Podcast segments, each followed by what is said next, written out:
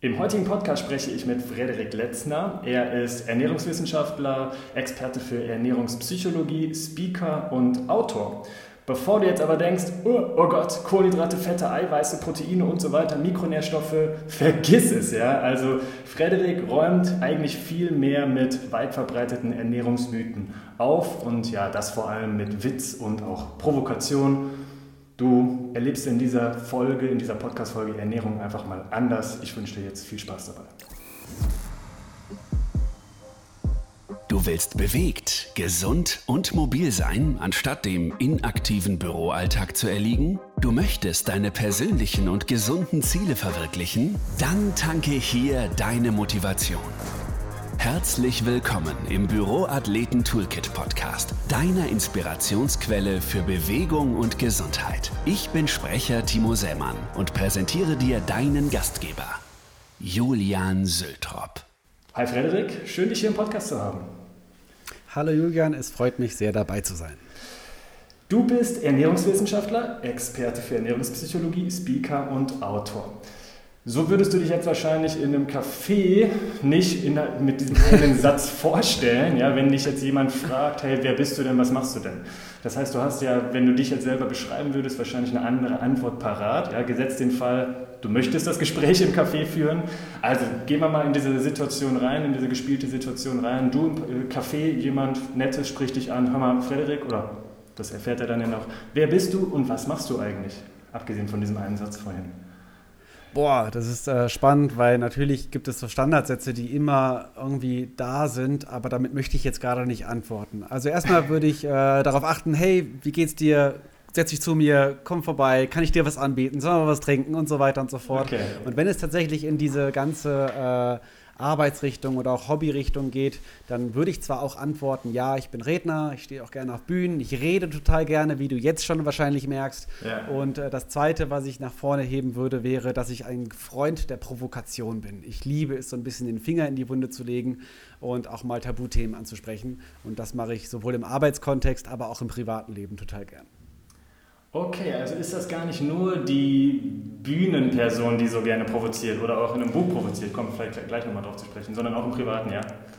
Ja, die Bühnenperson hat sich äh, aus meinem Privaten so ein bisschen äh, entwickelt. Ich habe irgendwann äh, teilweise viele Dinge beobachtet, auch in der Gesundheitswelt, und habe immer mit dem Kopf geschüttelt und gedacht, was ist das für ein Scheiß?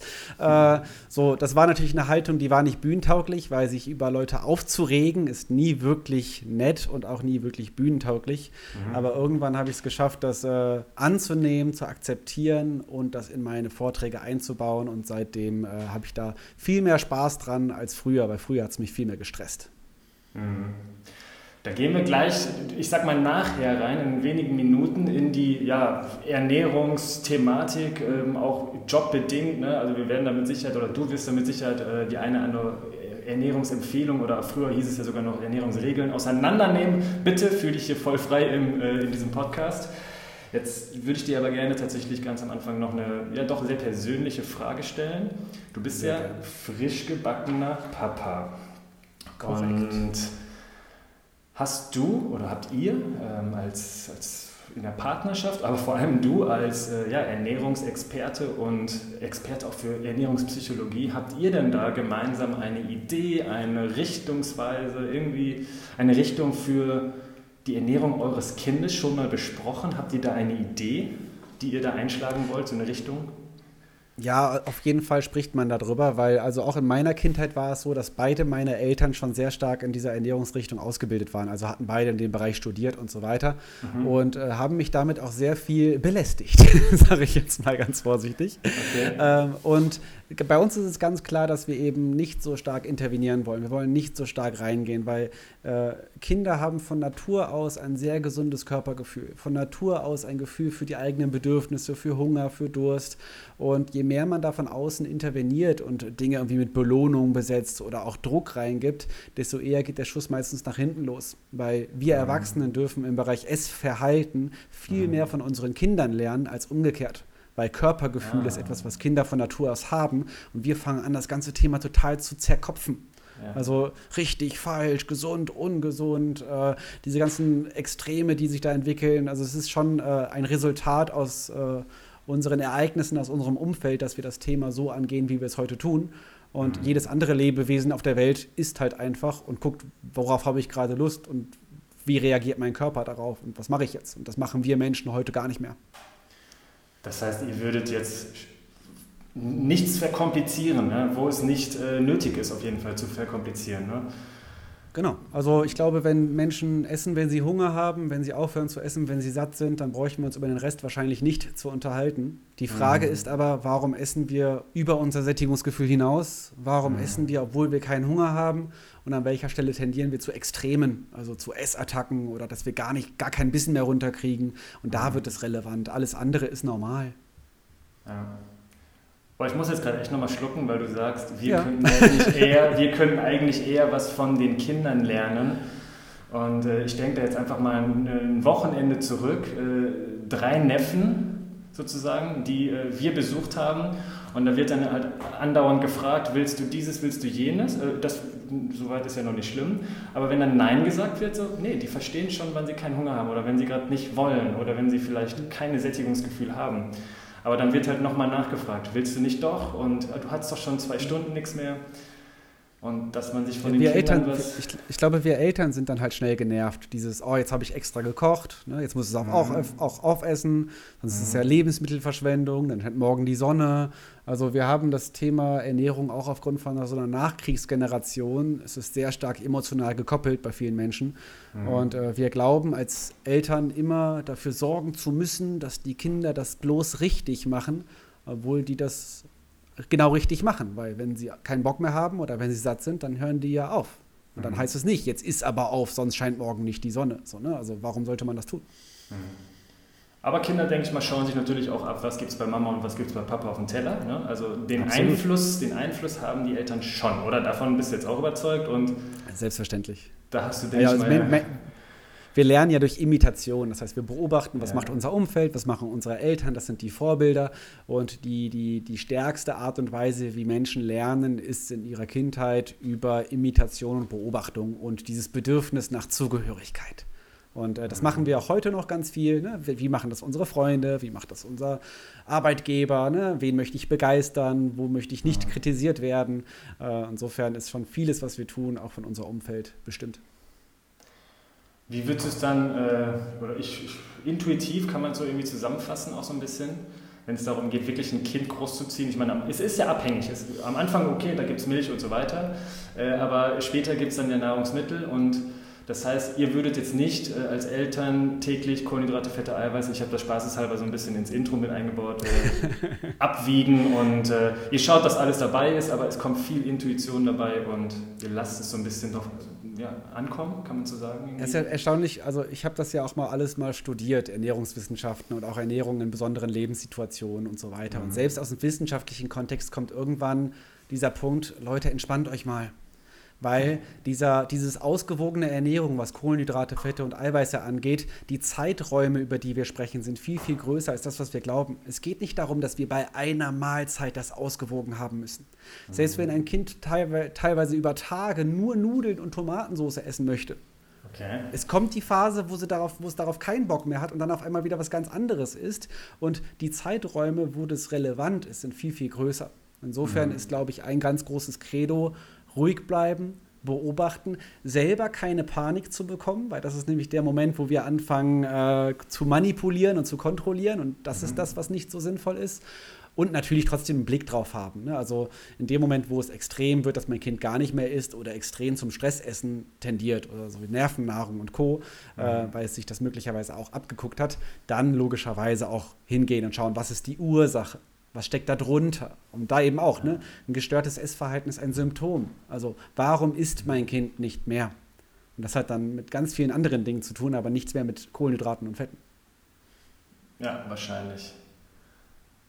Ja, krass. Also ich bin froh, diese Frage ganz am Anfang gestellt zu haben, weil ich kann mir vorstellen, dass der ein oder andere Zuhörer da jetzt wirklich hellhörig geworden ist. Die Frage kam mir, weil wir letztens das Vorgespräch hatten und du gesagt hast, hey, seit einer Woche frisch gebackener Papa und ich dachte mir echt so, wie macht ein Ernährungswissenschaftler, wie gesagt, studiert mit allen Lebenswelten, pipapo, plus ja diese ganze psychologische Geschichte, die du da ja noch dann verpackst in deine Vorträge und so weiter. Ähm, eben auch provokant, das wird es nachher wahrscheinlich dann eher. Ähm, das kam mir direkt in den Sinn. Wie machst du das? Wie macht ihr das dann in der Partnerschaft? Zerfleischt ihr euch, wenn es darum geht? Hat, das Kind jetzt noch was zu essen? Ja oder nein? Ähm, ja, und ich, da werden ja schon so ein bisschen auch die Weichen gestellt. Ne? In den Klar. ersten Jahren, sage ich jetzt einfach mal. Ich glaube, was ich, was ich ganz klar meinem Kind niemals beibringen möchte, ist, dass etwas gesund oder ungesund ist. Ah, okay. Also dieses, das ist gut, das ist schlecht, dieses Kategorisieren, das ist das, was in der Wissenschaft immer gemacht wird.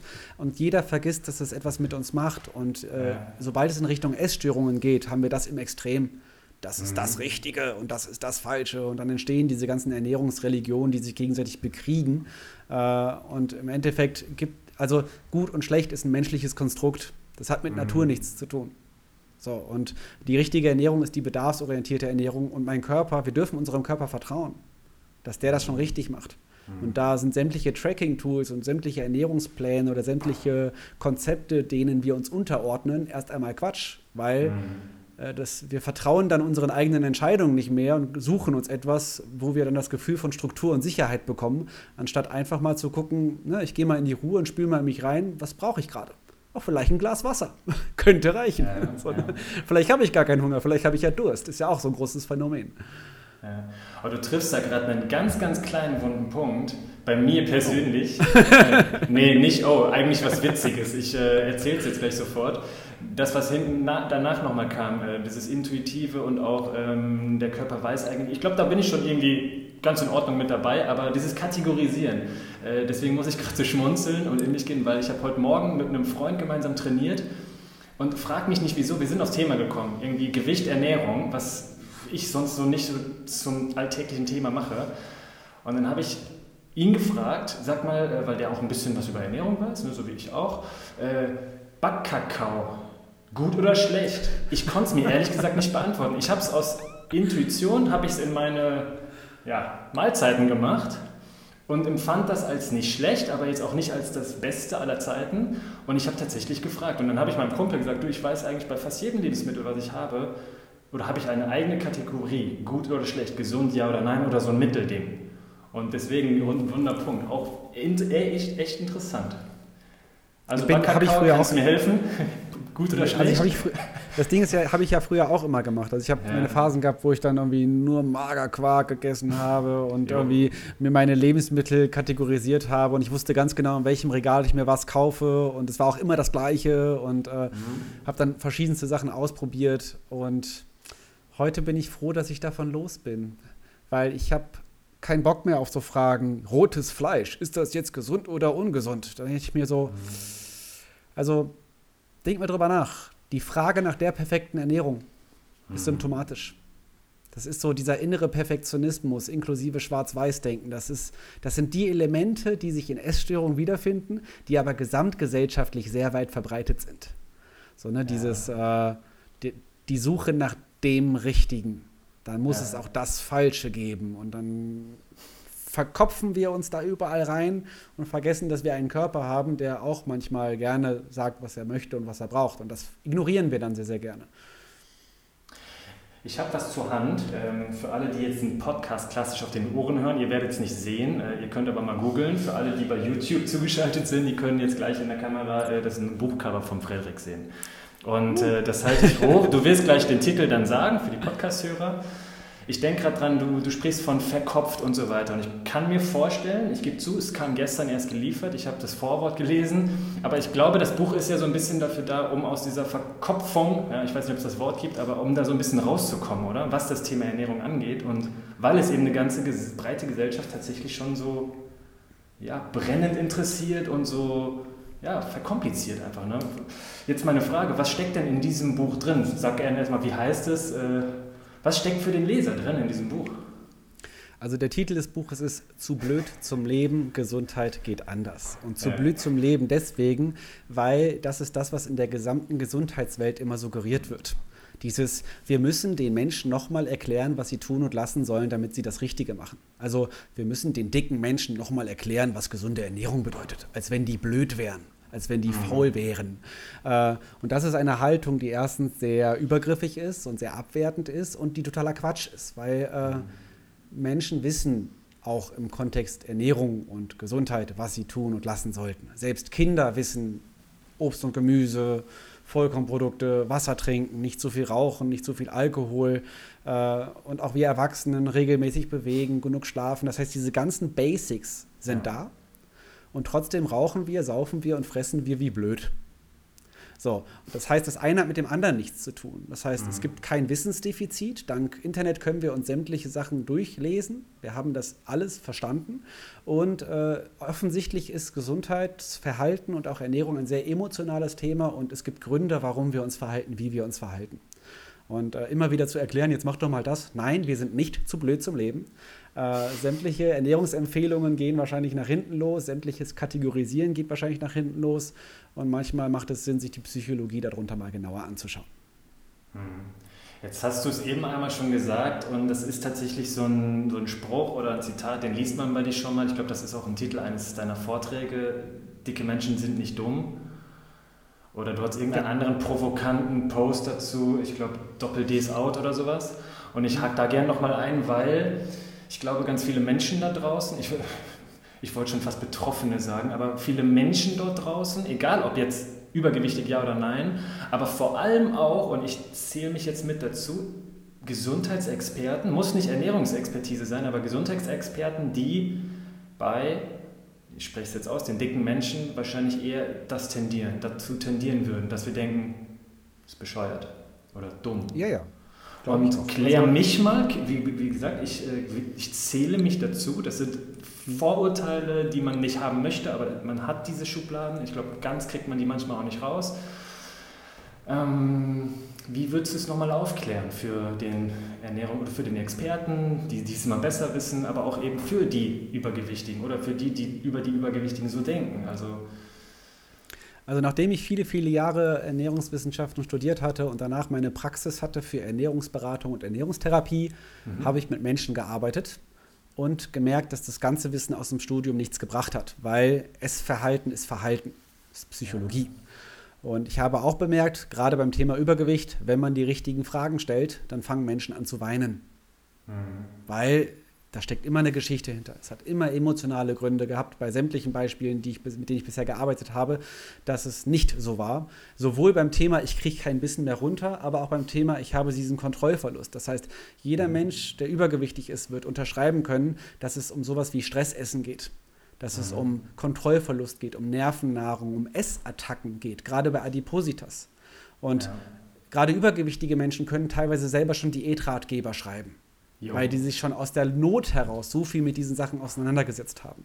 Ja. Und auf der anderen Seite gibt es ganz viele Fitness- und Gesundheits- und Ernährungsexperten, die selber total verkopft in der Thematik drin sind, weil sie selber stark essgestörte Tendenzen haben. Und das ist leider etwas, was häufig vergessen wird. Also bei mir war es nicht anders. Ich war früher stark mhm. übergewichtig, obwohl ich alles wusste. Dann war ich sportsüchtig, ich wollte Ernährungswissenschaften studieren, ich bin immer mehr in diese Materie hineingegangen, weil ich noch mehr darüber verstehen wollte. Also, ne, was ist richtig, was ist falsch, was, äh, was ist der richtige Weg, was ist die perfekte Ernährung. Aber mhm. genau diese Fragestellungen sind eben die Fragestellungen, die Hauptrisikogruppen für Essstörungen sich stellen, die wir gerade in den sozialen Medien, da wo es auch bei Ernährung immer in die Extreme gehen muss, was ja auch so ein ja. Phänomen ist, mhm. äh, immer wieder finden.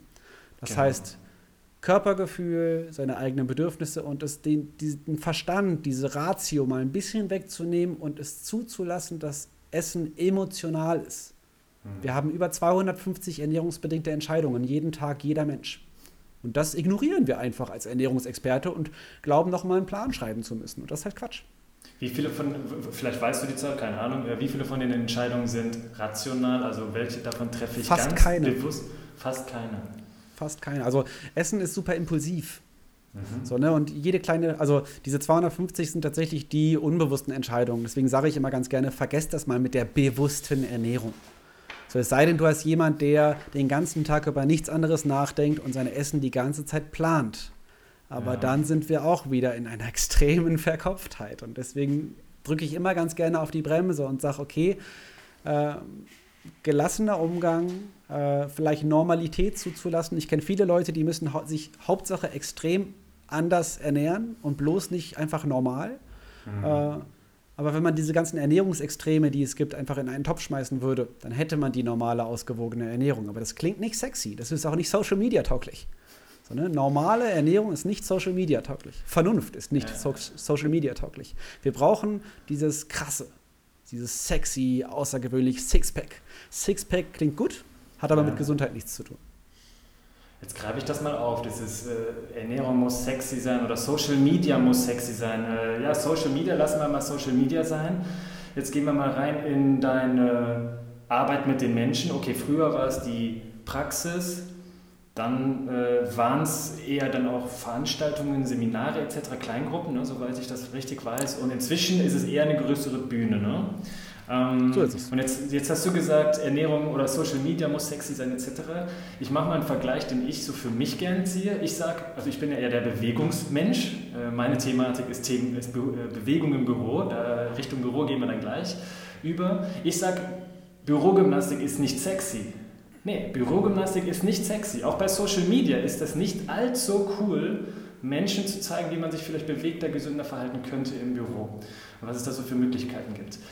Dennoch ist es natürlich mir ein Anliegen, dann nach diesem Spruch, bevor ich schon einmal direkt sage, okay, Bürogymnastik ist nicht sexy, dennoch habe ich natürlich den, den Anspruch und möchte Menschen Impulse, bewegte Impulse mit auf den Weg geben. Und Ernährung, ja gut, Ernährung ist jetzt wahrscheinlich auch nicht wirklich sexy, außer man macht es Social Media mäßig ja, und macht in irgendeine Extremform daraus und verpackt es sexy. Aber jetzt möchtest du ja auch Menschen gesunde Impulse mitgeben ähm, vielleicht jemanden mal aufwecken, der nicht wusste, dass er eingeschlafen ist bei einem bestimmten Thema. Wie schaffst du es denn oder was ist deine Art und Weise, wie du den Menschen dann dennoch den Impuls mit auf den Weg gibst? Also ich fange ähnlich an wie du. Ich sage auch immer am Anfang, Gesundheit ist langweilig, öde, interessiert keinen und hat auch keine Priorität für die meisten. So fange ich meistens an, weil ich irgendwie auch feststelle, Sex, Drugs, Rock'n'Roll ist irgendwie attraktiver. Verbote sind sexy und alles, was Richtung Vernunft geht. Ich stelle meistens am Anfang die Frage, wer von euch hat den Spaß, immer vernünftig zu sein? Und dann mhm. geht einfach keine Hand hoch. so, ne? Und dann merkst du wie relativ schnell so, ja, okay, äh, doof.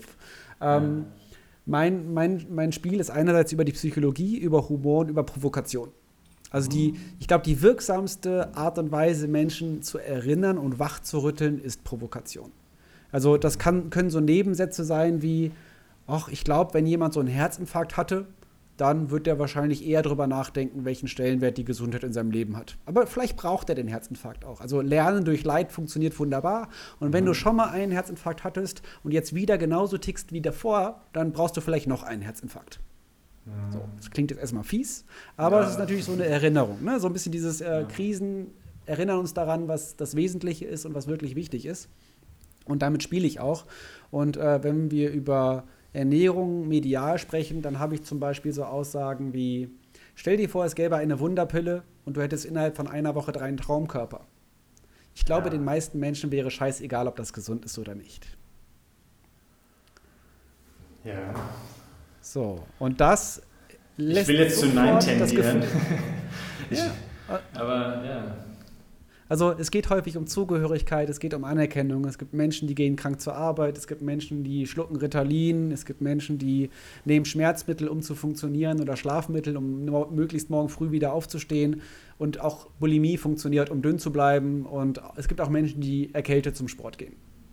Ja. So, ne? Also ich glaube auch die meisten Menschen in unserem Alter, die Fitness machen, machen es wegen Ästhetik und nicht wegen Gesundheit dünner sein wollen, schöner sein wollen, attraktiver sein wollen für die potenziellen Geschlechtspartner. Mhm. Das Problem ist, dass das ein Perfektionismus mit sich bringt, dass Normalität nicht mehr toleriert wird. Also die meisten normalgewichtigen Mädchen empfinden ihren Körper als ekelhaft, weil sie keinen Sixpack haben und keine Bikini-Bridge haben. Und dann wird es krank, weil dann geht es nur noch um die Perfektion und die Schönheit, um die Ästhetik, mhm. aber der Gesundheitswert und Normalität spielt keine Rolle mehr. Und da, da, da nehme ich den Finger und drücke ihn in die Wunde und sage immer wieder, Leute, äh, Normalität. Ne? Menschen dürfen schwach sein, Menschen dürfen krank sein, Menschen dürfen normal sein. Mhm. Aber in unserer Gesellschaft, wenn jemand irgendwie leichten Bauch hat, dann wird er schon direkt abgestempelt wie, ja, der kann ja mir über Gesundheit nichts erzählen.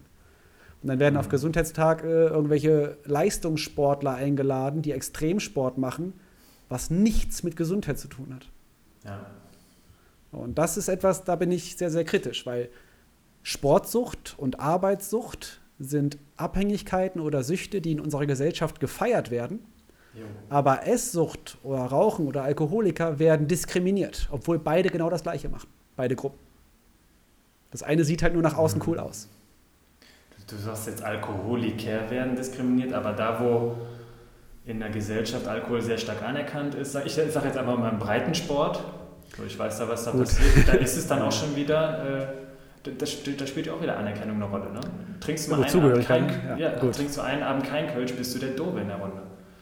Gut, aber wenn du zu viel säufst und dann zu fett bist, ja. dann wirst du wieder diskriminiert. Das ist so dieses, äh, also natürlich hat Verhalten sehr viel mit Zugehörigkeit zu tun. Auch unvernünftige Verhaltensweisen wie Rauchen, Saufen und auch viel Essen ne, sind alles Elemente, wo wir auch hinterfragen dürfen, warum machen wir das und was hat das mit unserem Umfeld zu tun. Äh, aber dann, wenn es wirklich krass wird, also außergewöhnlich, dass es einen Krankheitswert bekommt, mhm. dann kommt Arbeitssucht, Essstörung und Sportsucht echt gut dabei weg. Obwohl die Leute sehr stark darunter leiden, früher oder später. Mhm.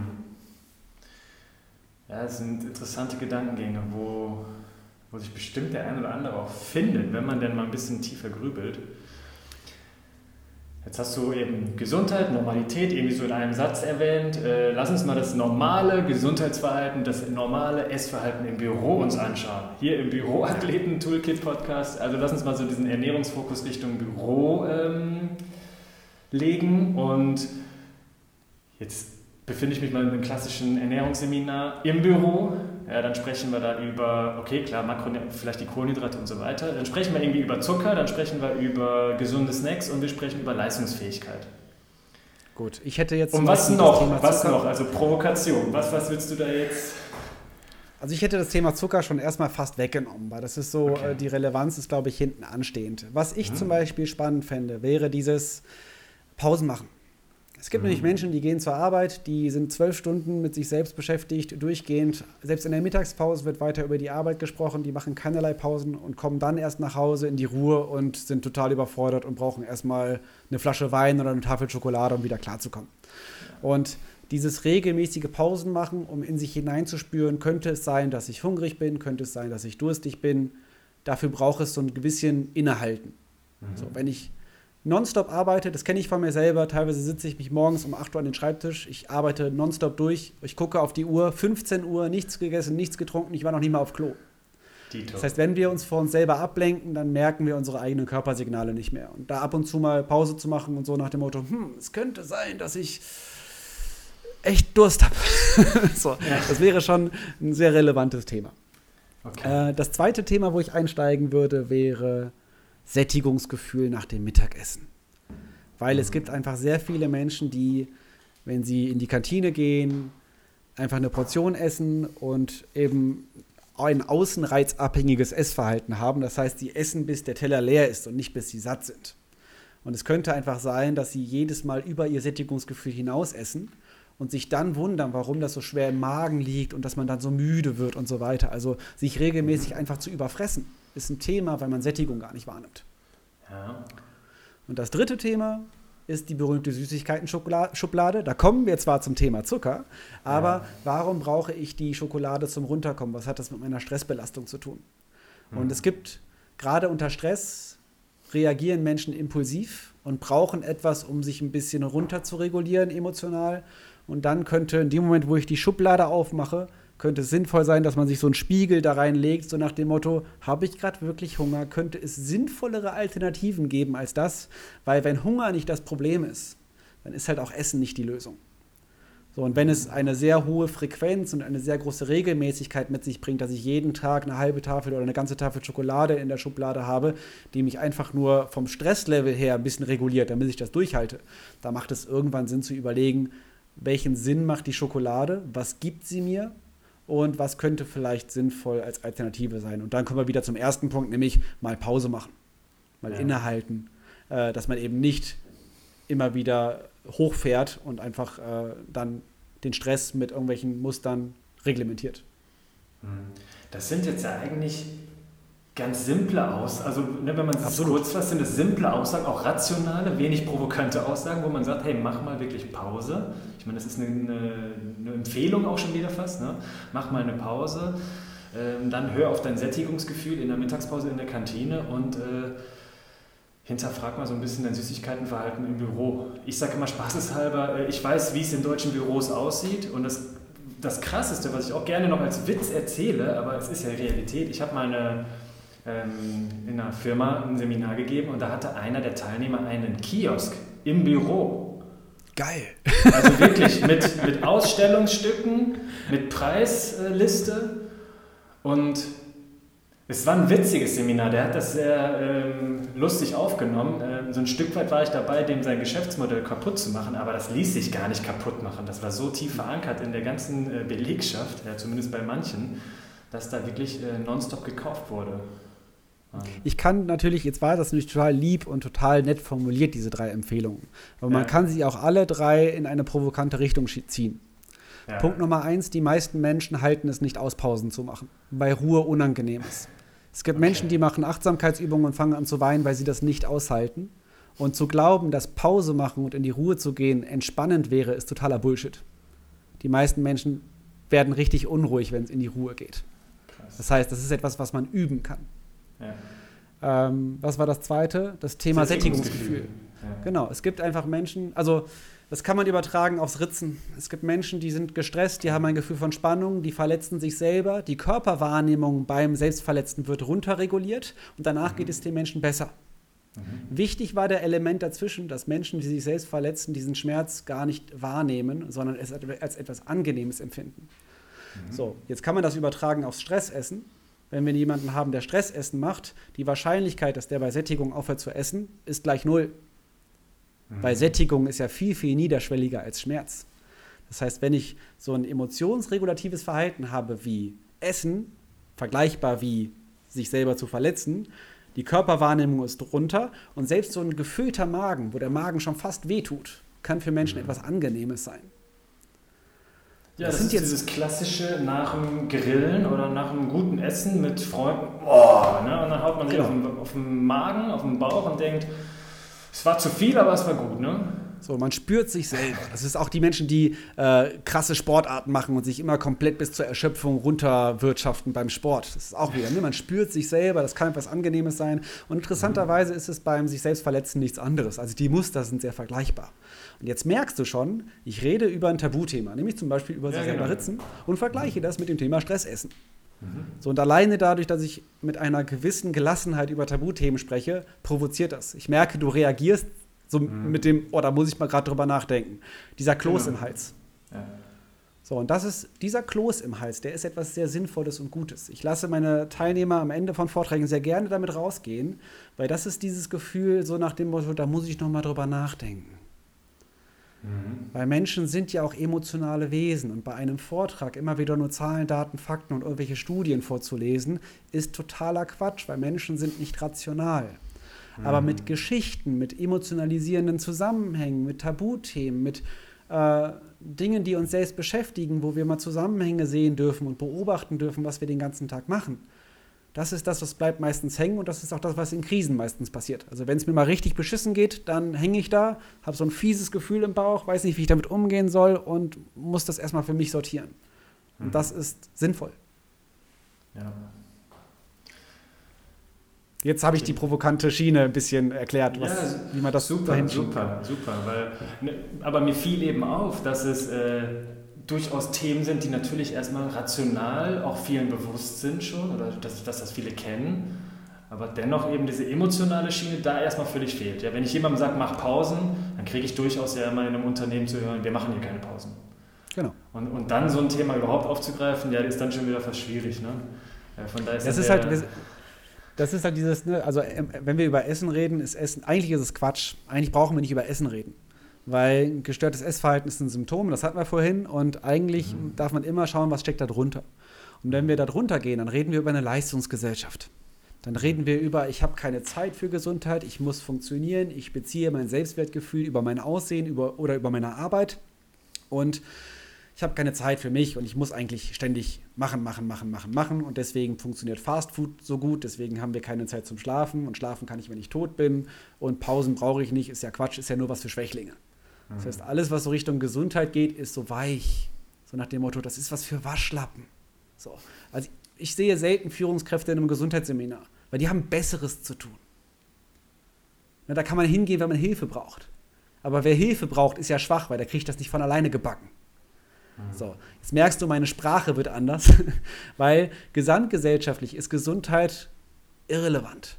Biohacking und Extreme, das klingt ja wieder sexy. So, ne? Besser werden, Selbstoptimierung, das klingt gut, darüber kann man reden.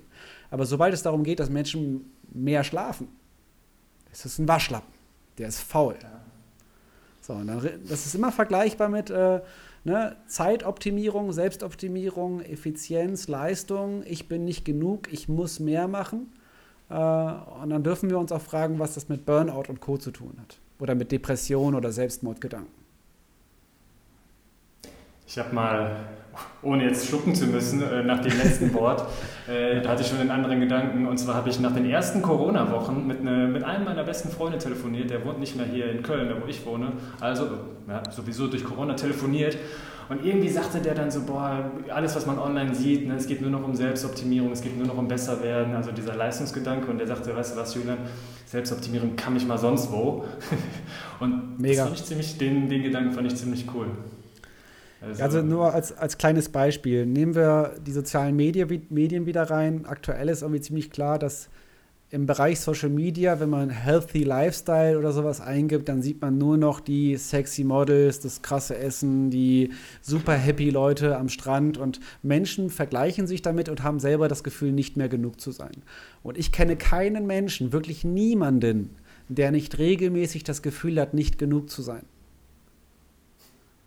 So, und bisher hat mir das noch keiner widersprochen. Ich habe Vorträge, Seminare mit über 150.000 Menschen gehalten. Alle werden nach dieser Frage sehr, sehr ruhig und fangen an, darüber nachzudenken.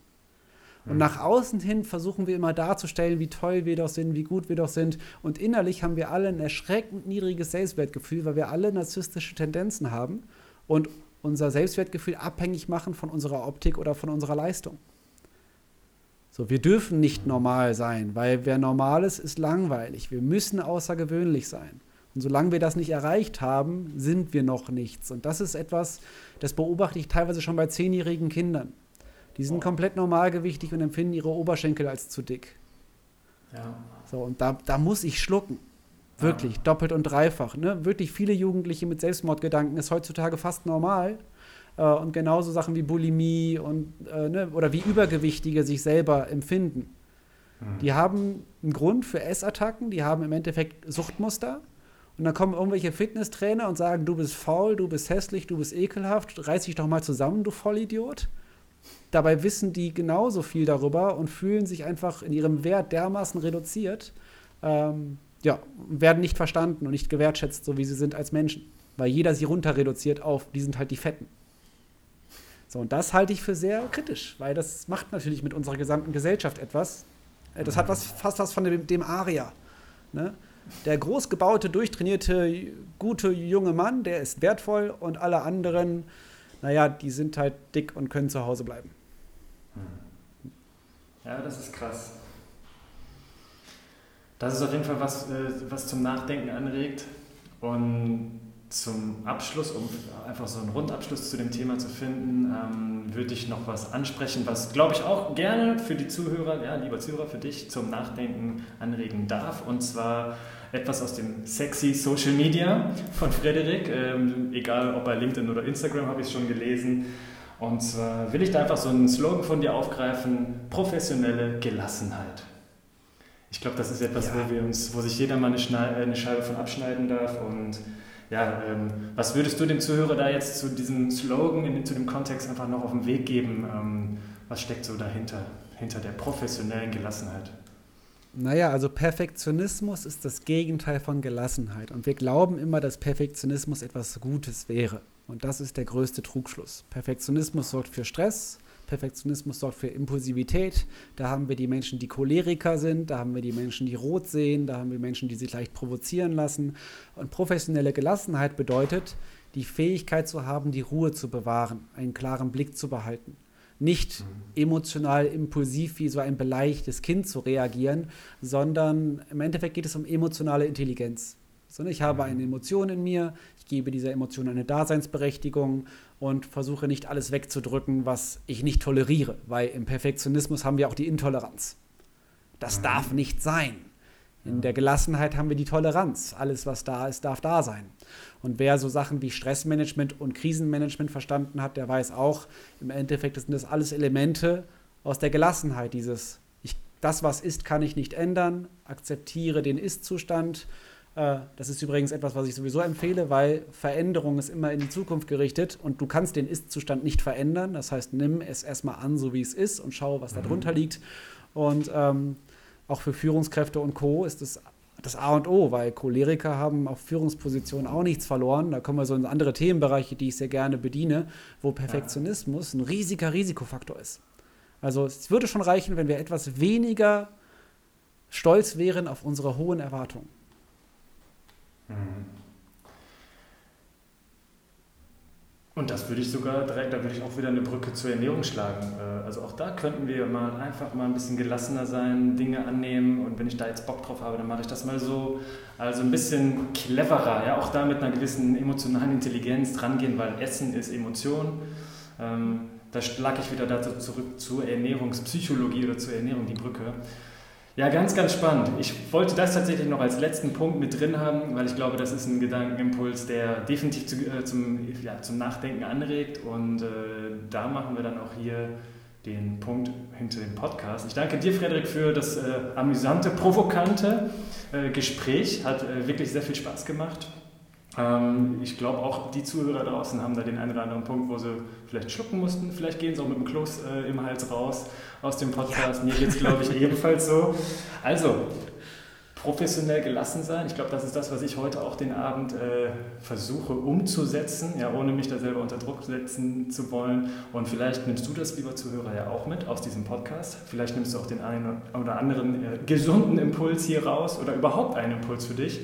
Frederik, vielen lieben Dank für deine Zeit hier im Podcast. Hat sehr viel Spaß gemacht. Magst du noch gerne was zum Abschluss sagen? Ich glaube, es ist sehr gesund, unvernünftige Dinge mit gutem Gewissen genießen zu können. Vielen Dank, Frederik. Ich verbleibe wie immer mit bewegten Grüßen und wir hören uns im nächsten Podcast. Ciao, mach's gut. Julians große Vision: Menschen zu einem bewegten und gesunden Leben verhelfen. Und auch du kannst aktiv dazu beitragen, indem du diese Folge positiv bewertest und in den sozialen Medien teilst.